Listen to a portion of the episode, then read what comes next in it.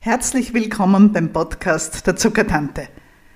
Heute geht es um Prädiabetes, also um die Zeit, bevor noch die Zuckerwerte so hoch ansteigen, dass man wirklich von Diabetes sprechen kann. Ich habe dazu nämlich ein sehr nettes E-Mail bekommen, in dem viel drinnen steckt und das möchte ich mit Ihnen in dieser Folge durchgehen. Wir werden zuerst ein bisschen allgemein reden und dann eben über Prädiabetes. Ja,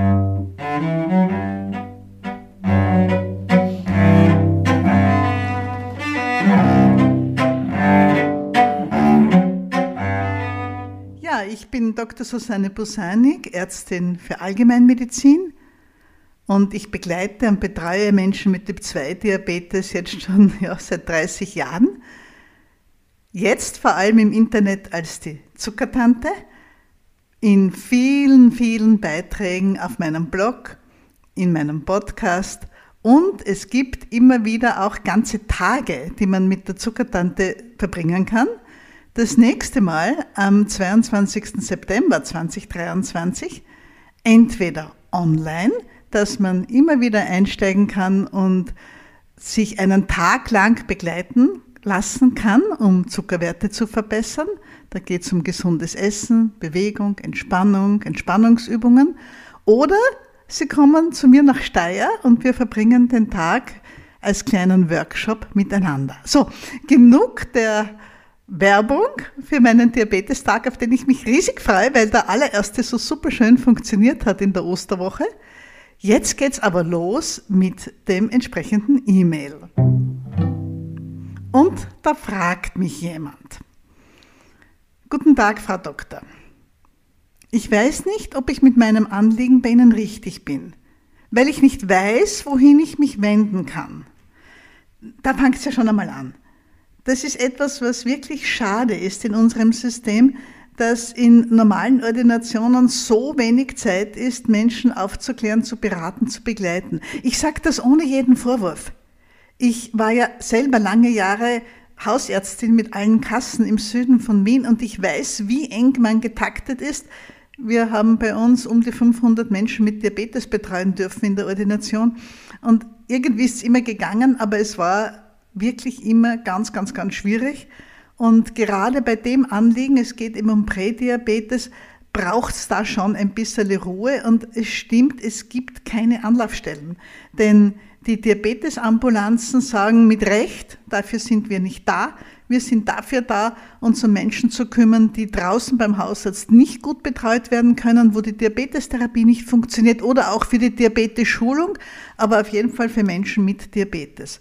Die Zuckertante möchte auch eine Ansprechstelle sein für Menschen mit Prädiabetes und deshalb herzlich willkommen und danke, dass Sie sich per Mail gemeldet haben. Sie schreibt weiter, ich finde Ihre Seite toll und sie hat mir bereits einige Antworten geliefert. Die Ostervideos waren super. Danke, danke, danke. Das, dann kennen Sie mich ja schon ein bisschen und natürlich, wenn ein Mail so anfängt, dann freue ich mich einfach und sage Danke. Zur Frage. Mein Hausarzt, Allgemeinmediziner, hat mir im Zuge der Vorsorgeuntersuchung mitgeteilt, dass ich Prädiabetes habe. Daraufhin hat er mir erklärt, wie wichtig es ist, darauf zu achten, dass nicht wirklich Diabetes Typ 2 daraus wird. Er hat mir richtig Angst und Panik gemacht. Also, einmal zu diesem Abschnitt. Sie haben eine Vorsorgeuntersuchung gemacht, eine gesunden Untersuchung, hat man das früher genannt. Fein, das machen leider in Österreich viel zu wenige Menschen.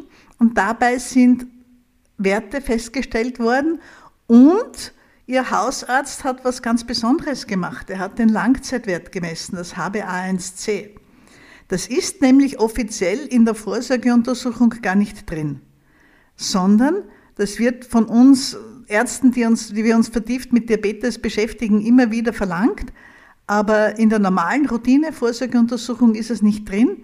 Und jetzt egal, ob Ihr Hausarzt das von Anfang an mitgemacht hat, was wir uns alle wünschen würden, oder ob er gesehen hat, dass der Nüchternzucker etwas erhöht war und das HB1C dann nachbestimmen hat lassen, ganz egal, das ist im österreichischen Gesundheitssystem schon etwas Besonderes. Und auch, dass Ihr Hausarzt Sie aufmerksam macht auf Prädiabetes, ist etwas Besonderes. Da kümmert sich jemand Da sind jemanden, Menschen mit Diabetes, ein ehrliches Anliegen. Und das, glaube ich, muss man als erstes einmal anerkennen und schätzen. Sie sagen, er hat Ihnen richtig Angst und Panik gemacht. Angst und Panik wollen wir als Ärzte natürlich nicht verbreiten, das ist schon klar. Und vielleicht hat er da im Gespräch mit Ihnen einfach nicht bemerkt, wie Sie darauf reagiert haben. Es ist halt eine Gratwanderung, immer wieder auch für uns Ärzte. Wie teilen wir so eine Diagnose mit, ohne es zu verharmlosen auf der anderen Seite und ohne auf der anderen Seite jemanden total zu verschrecken? Und Menschen sind verschieden, wie man mit ihnen reden muss. Etwas, was bei Ihnen gut ankommt, würde ein anderer vielleicht völlig ignorieren und sich überhaupt nicht drum kümmern, weil er sich denkt, da ist eh noch nichts los. Und umgekehrt, etwas, was Sie erschreckt, kann bei einem anderen Menschen genau das Richtige sein. Also ist nicht so einfach. Sie schreiben dann weiter, ich zitiere, wenn ich ihn richtig verstanden habe, soll ich mich jetzt schon so verhalten, als hätte ich Diabetes Typ 2, um meinen HbA1c-Wert auf einen Normalwert zu bekommen. Ernährung, Bewegung, Abnehmen. Okay, verstehe ich. Und danach sollte ich mich auf Dauer umstellen? Kann man das Ruder noch herumdrehen, dass es nicht zu Diabetes Typ 2 wird? Lauter gute Fragen.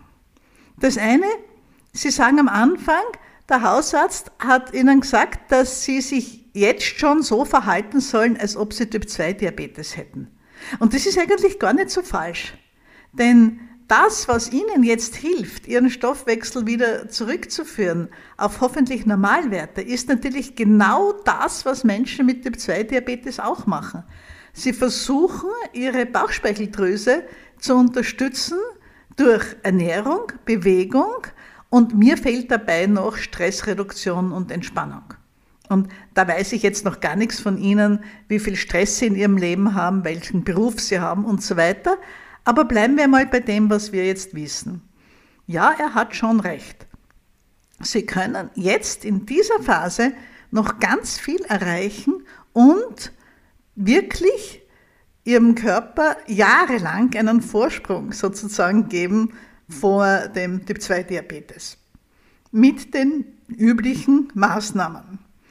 Ich gehe dann gleich im Anschluss noch an die drei Kapitel, auf die drei Kapitel ein.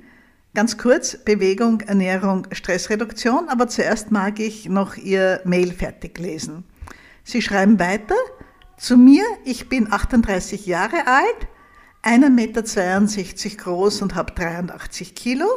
Meine Mutter hatte auch schon Diabetes Typ 2 und mein HbA1c-Wert liegt jetzt bei 6,4. Ich freue mich auf Ihre Antwort. Vielen Dank mit Freundlichen. Okay, wir haben also hier jemanden, der noch keine 40 Jahre alt ist, der voll im Beruf steht, sehr wahrscheinlich, und der nicht ganz schlank ist, um es einmal so zu sagen. Und es gibt eine familiäre Belastung. Ein Elternteil hat Typ-2-Diabetes und damit steigt automatisch das Risiko bei den Nachkommen, bei den Kindern selber auch Diabetes zu bekommen. Und wir haben ja ohnehin schon circa 10 Prozent in der Bevölkerung Menschen mit Typ-2-Diabetes. Knapp 10 Prozent sind es in Deutschland, Österreich. Es laufen wahrscheinlich auch noch einige herum, die noch gar nichts von ihrer Erkrankung wissen.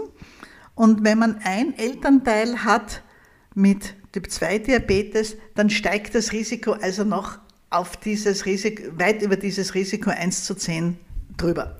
Wenn beide Eltern Typ-2-Diabetes haben, bekommt es im Durchschnitt fast jedes zweite Kind im Laufe des Lebens irgendwann. Also ja, da ist sicher irgendetwas. Was können Sie jetzt machen? Prädiabetes bedeutet, dass Ihre Bauchspeicheldrüse bereits ein bisschen Mühe hat, für Sie genug Insulin zu produzieren. Es ist ja so, dass wir alle rund um die Uhr Insulin im Blut brauchen, weil ja alle Zellen des Körpers leben und Energie bekommen wollen. Und Energie für die Zellen ist Sauerstoff und Zucker aus dem Blut. Und dieser Zucker muss nonstop aus dem Blut hinein in die Zellen. Auch wenn Sie stundenlang über die Nacht oder noch länger nichts essen, verbraucht Ihr Körper trotzdem die ganze Zeit Zucker. In dem Fall, wenn Sie nichts essen, kommt der Zucker ins Blut aus den riesengroßen Zuckerspeichern in der Leber. Da lässt die Leber genug Zucker ins Blut fließen oder eigentlich genau so viel, wie ihr Körper gerade braucht. Und ihre Bauchspeicheldrüse macht exakt so viel Insulin, wie ihr Körper gerade braucht, um den Zucker in die Zellen hineinzuschaufeln. Das ist ein fein ausgeklügelter Mechanismus, der bei gesunden Menschen ganz im Gleichgewicht ist und bei, der bei ihnen nicht mehr ganz so rund läuft. Ja, und übrigens, wenn Sie dann etwas essen, wo Kohlenhydrate drinnen sind, also Stärke oder Zucker oder auch Fruchtzucker, dann wird aus dem Essen der Zucker ins Blut aufgenommen. Dazu wird auch die Stärke abgebaut in einzelne kleine Bausteine, in Zuckerbausteine. Dann schwimmt auf einmal mehr Zucker im Blut rum und die Bauchspeicheldrüse muss entsprechend mehr Insulin abgeben, um den Zuckerspiegel normal zu halten. Und wenn Sie jetzt schon einen erhöhten Langzeitwert haben, dann zeigt das an, dass Ihr Körper sich schon schwer tut damit, dass wahrscheinlich das Insulin nicht gut wirken kann an den Zellen, denn Typ 2 Diabetes beginnt meistens, nicht immer, aber meistens damit, dass man ein bisschen eine Unempfindlichkeit für Insulin entwickelt, eine Insulinresistenz.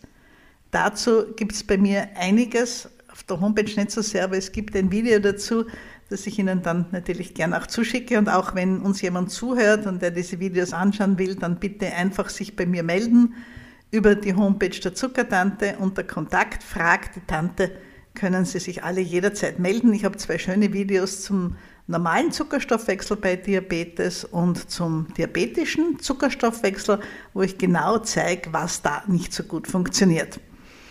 Diese Videos sind normalerweise nur in unserem Club zugänglich, aber gerade in der Situation mit Prädiabetes können die, glaube ich, schon wirklich eine ganz gute Hilfe sein.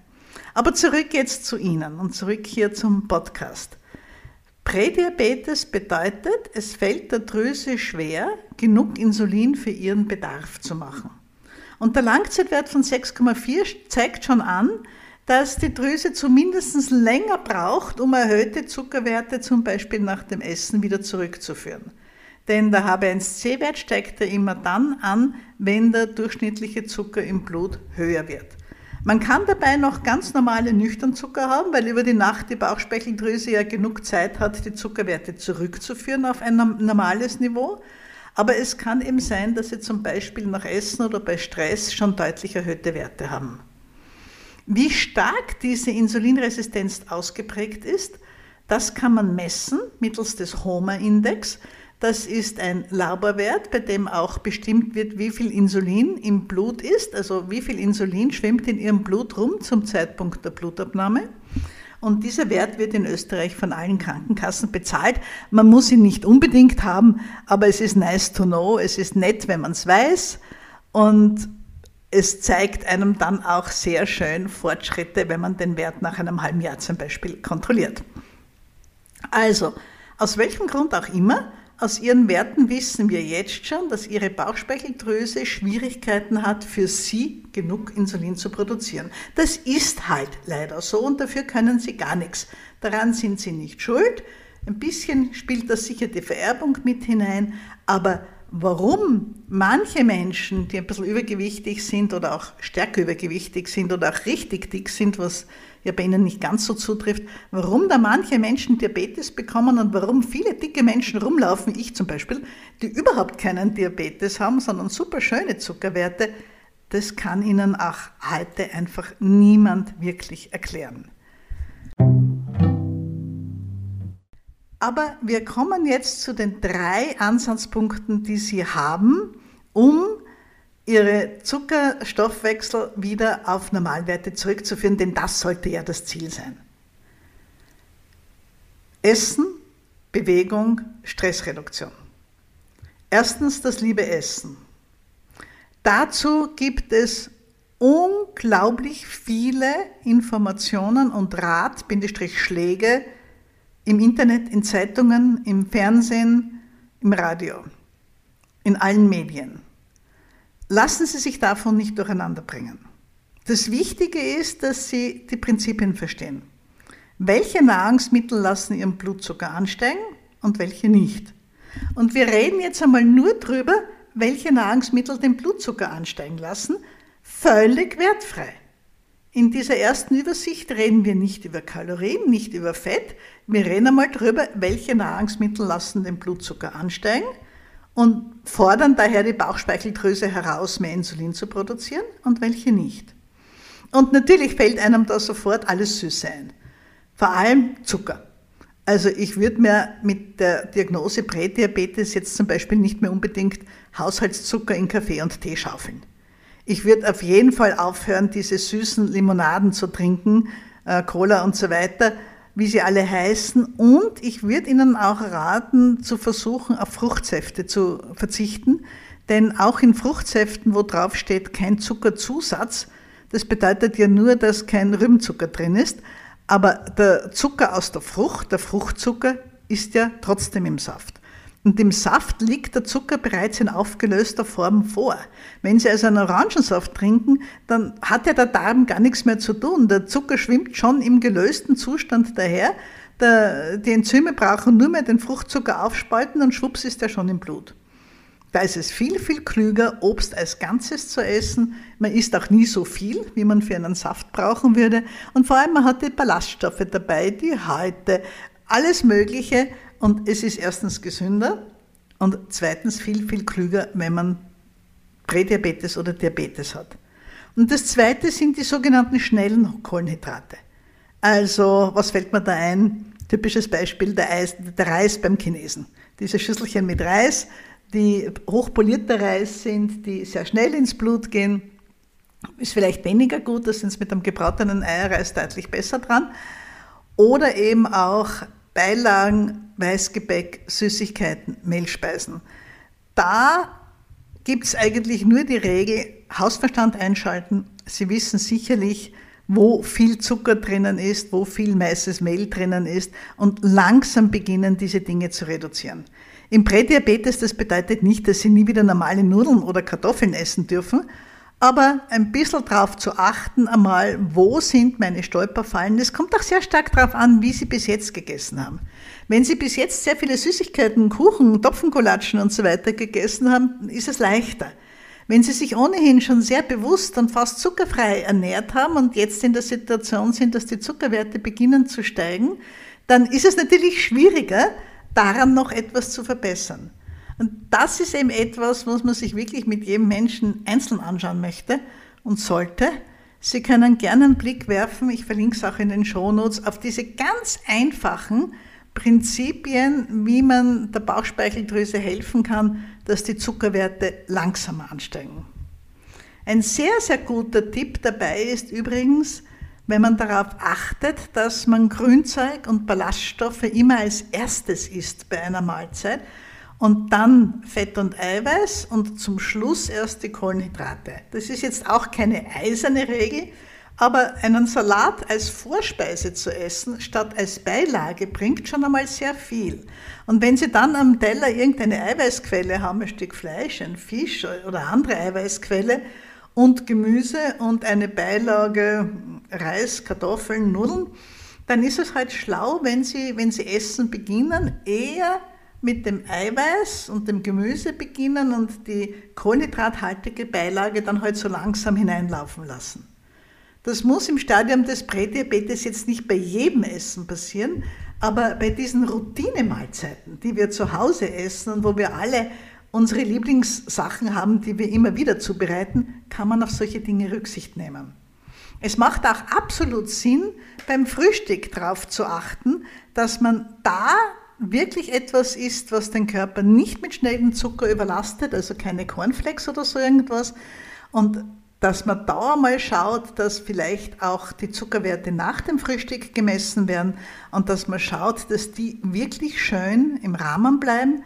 Beim Prädiabetes unter 140 auf jeden Fall, idealerweise noch tiefer. Und da zahlt sich auch im Prädiabetes aus, ein paar Mal zu checken, zu messen, bis man gesehen hat, mein Routinefrühstück, das ich im Alltag so zu mir nehme, das passt gut und damit bleiben meine Zuckerwerte stabil bis zum Mittagessen, weil dann haben sie schon die ganze Nacht und den Vormittag mit guten Zuckerwerten und das bringt halt schon richtig, richtig etwas. Ja, so viel einmal als allererste Tipps dazu. Sie haben als zweites das Thema mit dem Abnehmen, mit dem Gewicht. Und da ist die Rechnung eine ganz einfache. Jede Zelle im Körper braucht Energie, braucht Zucker und daher braucht auch jede Zelle im Körper ein bisschen Insulinwirkung. Leider Gottes auch die Fettzellen. Und Fettgewebe und Muskelgewebe sind halt die beiden einzigen Organe, die wir als Menschen gezielt größer oder kleiner werden lassen können. Sie können nicht Ihrer Leber sagen, liebe Leber, ich weiß, du hast viel Arbeit, magst dich nicht um ein halbes Kilo vergrößern. Das ist absoluter blühender Blödsinn. Aber Sie können daran arbeiten, die Muskeln mehr werden zu lassen, die viel Zucker verbrauchen. Natürlich brauchen die auch Insulin, aber die sind sehr, sehr gute Zuckerverbraucher. Deshalb ist es gut, mehr Muskeln zu haben und die Fettzellen zu reduzieren. Jedes Kilo Fett, das Sie abnehmen, sind viele Millionen Zellen weniger, die versorgt werden müssen und das entlastet daher die Bauchspeicheldrüse und die braucht dann vor allem bei dieser basalen Insulinsekretion rund um die Uhr nicht so viel arbeiten. Das ist das ganze Geheimnis. Wie Sie das anstellen, dazu gibt es ja viele, viele Möglichkeiten. Auch da muss man schauen, was für Sie passt. Auch in unseren offiziellen Leitlinien, den Guidelines, steht eben drinnen, die eine Diät, die auf jeden Fall funktioniert zur Gewichtsabnahme, die gibt es schlicht nicht.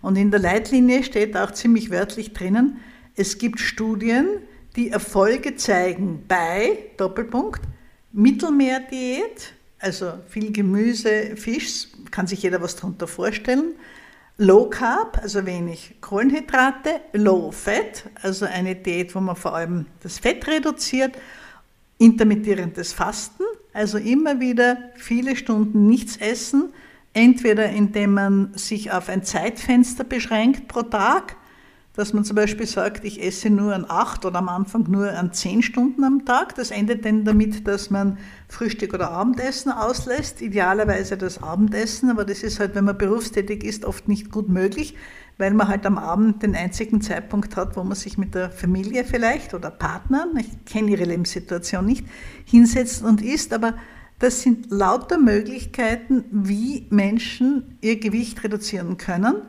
für alle diese Möglichkeiten gibt es positive Studien, aber es passt nicht alles für jeden. Wahrscheinlich wissen Sie eh, womit Sie am ehesten eine Chance auf Erfolg hätten. Zum Thema Diabeteseinstellung, um Ihnen da ein bisschen Mut zu machen. Wir wissen, dass 5% Gewichtsabnahme, das sind bei Ihnen gerade mal 4 Kilo, dass das schon wirklich was bringt für den Stoffwechsel. Messbar und spürbar. Und übrigens bei fünf Kilo weniger hat man meistens eine Kleidergröße weniger. Das ist ja auch immer interessant, egal ob man nun ein Herr oder eine Dame ist. Also Sie müssen jetzt nicht sofort auf ein Idealgewicht runter mit einem Bodymass von 19, aber 5% sich Gewichtsabnahme mal vorzunehmen, wäre vielleicht keine so blöde Idee. Und das führt jetzt natürlich zwanglos zur Bewegung. Also durch Bewegung Gewicht abzunehmen, wenn man nicht sehr trainiert ist und wenn man nicht sehr viel Sport macht, nein, kaum, ist es kaum möglich. Aber nichts kann Gewichtsabnahme so gut unterstützen wie Bewegung und vor allem nichts kann Zuckerstoffwechsel so gut unterstützen wie Bewegung. Viel, viel besser als jedes Medikament. Ein im Moment heiß gehandelter Tipp ist zum Beispiel nach dem Essen 10 bis 15 Minuten Bewegung zu machen. Wie ich ein Kind war, hat man das Geschirr abwaschen genannt. Ich habe noch in der Küche, das war meine Aufgabe, also ab Volksschule, auf dem Gasherd zwei große Töpfe mit Wasser heiß gemacht und die dann rübergeschleppt zur Abwasch und gut aufgepasst und in die beiden Abwaschwannen gegossen und unser komplettes Geschirr, Kochgeschirr, ähm, Essgeschirr abgewaschen und nebstbei für meine Eltern, das, darauf war ich ganz stolz, wie ich das dann konnte, einen kleinen türkischen Kaffee gemacht, weil den haben die beiden immer sehr gern getrunken nach dem Mittagessen Mittagessen und das war eine selbstverständliche Tätigkeit. Sowas machen wir heute nicht mehr. Aber wenn es Ihnen möglich ist, nach einer Mahlzeit 10, 15 Minuten irgendwie Bewegung zu machen und es kann auch sehr gut sein, rauszugehen. Wir wissen, dass Sonnenlicht uns gut tut. Auch an bedeckten Tagen kommt da was durch. Das ist gleich auch einmal gut fürs Vitamin D. Das wäre etwas, was man vielleicht ein bisschen einplanen kann, jetzt wieder in den Alltag. Jede Bewegung, jeder Schritt, den Sie machen, hilft ihnen, den Diabetes ein bisschen in Schach zu halten und dem Diabetes davonzugehen. Falls Sie sportlich sind, ist es einfach. Dann machen Sie einfach mehr von dem Sport. Die internationalen Leitlinien empfehlen 150 Minuten Ausdauer pro Woche plus zweimal Krafttraining. Wenn Sie Anfängerin sind, wenn Bewegung so gar nicht Ihres ist, wenn Sie vielleicht auch durch den Beruf so in Anspruch genommen sind, dass Sie sagen, Sie haben keine Zeit dafür, dann empfehle ich ganz dringend meinen Artikel Gehen, Fragezeichen, einfach gehen. Bringt denn das etwas? Der ist nur für Anfänger geschrieben und ich weiß, dass nur mit diesem Text wirklich einige Leute sich schon bei mir gemeldet haben, die über diesen Artikel ins Gehen hineingefunden haben, die sagen, das erste Mal habe ich nicht ein Programm begonnen und gleich wieder abgebrochen und zwei davon sind jetzt richtig gute Läuferinnen geworden. Also herzliche Leseempfehlung, falls Sie blutige Anfängerin sind. Und Nummer drei, Stress. Wir alle haben Stress. Wir leben in einer Gesellschaft, die sich überschlägt mit negativen Nachrichten. Viele von uns haben große Angst wegen des Klimawandels. Wie wird es mit unserer Erde, mit unserer Ernährung, mit unserer Lebensqualität weitergehen? Es gibt auch noch andere Dinge, die einen beunruhigen können. Und dazu kommt noch der Anführungszeichen anscheinend ganz normale Stress durch Arbeit, vielleicht auch Belastungen im privaten oder familiären Umfeld und besonders böse ist es, wenn es an beiden Seiten brennt, in der Arbeit und privat, dann hat man es wirklich, wirklich nicht leicht. Wir wissen heute aber auch, wie gezielte Entspannung und Achtsamkeit gelingen kann. Und wir wissen vor allem auch, wie sehr man das eigene Gehirn umbauen kann. Wie sehr man mit ein bisschen Übung lernen kann, entspannter zu sein, auf Belastungen anders zu reagieren. Und es ist fein, mit so etwas zu beginnen, bevor es einen auf die Schnauze haut, bevor es zum Beispiel in einem Burnout endet. Aber auch das ist etwas, was Zuckerwerten sehr, sehr gut tut. Den Stress im Körper, von Schmerzen über beruflichen Stress, über diffuse Sorgen, über privaten Stress. All das erhöht die Stresshormone im Blut, unter anderem das Cortisol. Und das Cortisol schwimmt zur Leber und sagt, der Leber, liebe Leber, wir haben ein Problem. Äh, da ist eine Stressreaktion. Unser Mensch muss flüchten oder kämpfen, denn das hat ja früher im Säugetierreich Stress bedeutet. Ich muss mich gegen einen Angreifer wehren oder ich muss ganz dringend ein Tier erlegen, erlegen, damit ich selber was zum Fressen habe oder ich muss vor jemandem davonlaufen. Das waren die Möglichkeiten. Und für alle diese Möglichkeiten ist es klug, wenn die Leber schnell Zucker ins Blut rinnen lässt. Und genau das tut das Cortisol. Es schwimmt zur Leber, klopft an und sagt, Leber, wir haben ein Problem, wir haben Stress, offensichtlich ist Gefahr im Verzug, bitte, damit unsere Muskeln gut arbeiten können für Kampf oder Flucht oder Verfolgung, Bitte, liebe Leber, lass schnell Zucker ins Blut rinnen und dann kriegen Sie einen Zuckeranstieg aus dem Speicherzucker der Leber. Das heißt, alles, was Ihnen hilft, im persönlichen Leben sich zu entspannen, ruhiger zu werden, alles das tut auch Ihren Zuckerwerten gut. Und wenn Sie bis hierher zugehört haben, dann merken Sie, das ist jetzt nichts Diabetes-spezifisches. Gesundes Essen ohne viel Zucker gesunde Kohlenhydrate, viel Gemüse, viel Grünzeug, Bohnen als wichtige Eiweißquelle, zum Beispiel Hülsenfrüchte dazu zu nehmen, ein bisschen Bewegung, idealerweise im freien Sonnenlicht um die Nase, ähm, Stressreduktion, Entspannung, Achtsamkeit, das ist etwas, was uns allen als Gesellschaft gut tut. Und deshalb glaube ich, dass Sie wirklich daran denken sollten, sich auf Dauer umzustellen. Denn Sie haben ja in Ihrem Mail die Frage gestellt, sollte ich mich auf Dauer umstellen? Und wenn ich sowas lese, dann höre ich dabei mit, was bei Ihnen vielleicht gar nicht stimmt, aber ich bin trainiert darauf, da, dabei mitzuhören, oje, oje, dann habe ich ja keine Lebensqualität mehr, das wird fürchterlich anstrengend und man sieht eigentlich alles nur schwarz. Und ich möchte Ihnen sagen, diese Umstellung nach der sie fragen und die ihnen gut tut, das kann auch der Beginn sein zu einer völlig neuen Lebensqualität, zu einem reicheren, gesünderen und beweglicheren Leben, in dem sie auch deutlich ruhiger, gelassener mit sich, ihrer vielleicht auch Geschichte, Belastungen, ein bisschen mehr im Reinen sind. Vielleicht können Sie diesen Laberwert, dieses erhöhte HB1C, jetzt nicht nur als Warnschuss empfehlen, wie es oft genannt wird. Denn ein Schuss ist nichts Nettes. Wir haben den Krieg vor der Haustür. Schüsse sind böse, sind nichts Gutes. Sondern nicht als Warnschuss nehmen, sondern vielleicht so als kleinen Anstupser. Als so kleine Anregung, einfach auf sich selber zu schauen, sich um sich selber zu kümmern ein bisschen klüger und gesünder und entspannter zu leben, sich auch die Ressourcen, die Zeit dafür freizuschaufeln, so dass es für sie der Start wird in ein froheres und besseres, gesünderes und damit hoffentlich auch längeres Leben. Das wünsche ich Ihnen als die Zuckertante und für alle, die hier zugehört haben, Links in den Shownotes die Zuckertante grüßt und wünscht allzeit gute Werte. Thank you.